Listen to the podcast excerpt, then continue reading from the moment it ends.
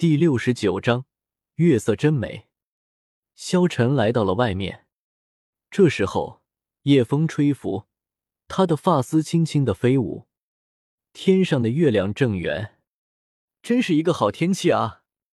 萧晨慢慢的走了出来。这个时候，萧晨忽然看到了一个黑色的人影，他站在阁楼之上，眺望着眼前的湖泊。他不是别人，正是朱竹清。萧晨慢慢的走了过去，来到了朱竹清的身边，淡淡问道：“在想什么呢？”朱竹清看着萧晨，淡淡道。没想什么，萧晨笑了笑，看向天空之中的月亮。今晚的月色很美啊。朱竹清也抬头一看，只见月光如水，盈盈的光辉落了下来，落在了两人的身上，是很美。朱竹清也点头道。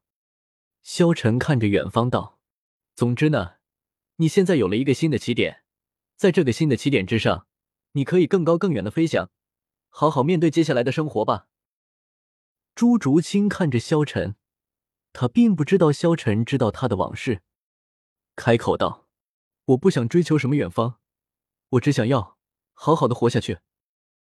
你们都有着远大的目标，为了目标而努力，可是我没有，我生来命运便是被决定好的，嫁为人妻。”帮助丈夫夺权，就算成功夺权了，我也只能按照别人的想法活下去。我从出生起，便没有了选择的权利。朱竹清开口说道：“他说的没错，他作为星罗帝国的贵族，他们朱家的女儿生来便要嫁给皇室，戴家。他姐姐没有选择，他也没有选择。说到底。”他们只不过是被皇室玩弄的工具罢了，不仅没有选择的权利，他甚至连生存的权利都没有。他唯一能做的便是和戴沐白一起变强，然后亲手杀死他的亲姐姐。没错，只有杀死他的亲姐姐，他才能够活下去。他不明白，这到底是他的错，还是这个世界的错？他什么都没有做。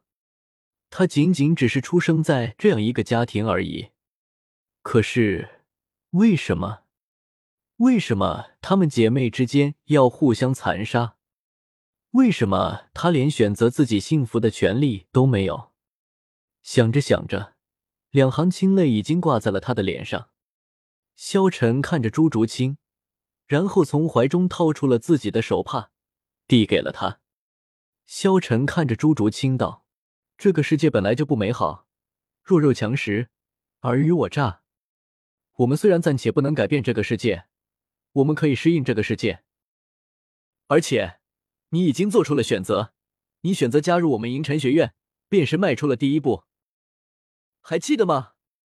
我答应过你，我会让你成为封号斗罗，会让你变强。等你变强的时候，你便可以选择任何你生存的权利。只有你自己。才能把握住你自己的命运。这一刻，朱竹清看着萧晨，似乎在萧晨的脸上看到了光，看到了一丝希望。你真的可以让我变强吗？朱竹清问道。呵呵，我从不食言。萧晨笑了笑道：“好，我相信你。”朱竹清说完，小跑着离开了。萧晨看着朱竹清的背影，喃喃道：“这个世界本来就是错误的呢。斗罗大陆不过是看起来的和平，这两个大帝国也不是什么好货色。天斗帝国贵族至上，到处都是一片腐朽，只有金钱和利益才是这个帝国的主调。至于星落帝国，残暴无情。”就拿朱竹清来说，萧晨怎么想也想不明白，他们互相残杀的意义在哪？或许帝王家都是无情的吧。比起这两个帝国，萧晨更偏向于武魂殿。武魂殿没有做错什么，他不过是想要统一大陆，只有统一了大陆，才能够更加好的管理，人民才更加的有人权。